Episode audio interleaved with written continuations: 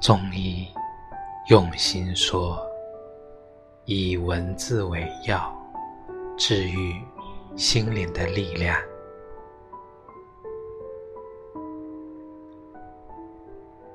去见他的路上，你看见那绯色的云，湛蓝天幕下，橘黄色的灯。你打开车窗，夏天的晚风轻轻拂过你的掌心，温温柔柔。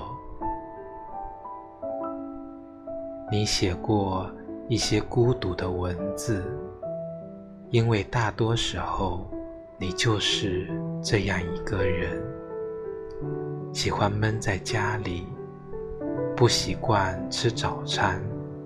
很难爱上一个人。这城市的风很大，孤独的人总是晚回家。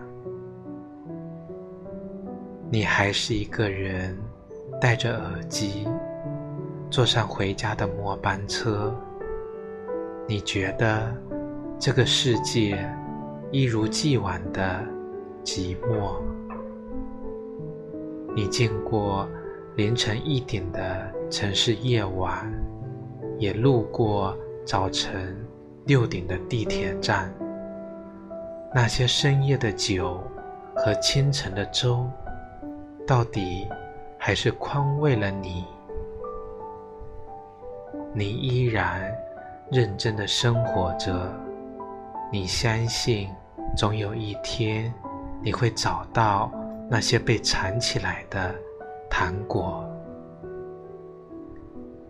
只要还有想见的人，你就不是孤身一人。希望你那边天气适宜，有酒喝，有人关心你，不会失眠，不会被骗，不会活成奇奇怪怪的大人。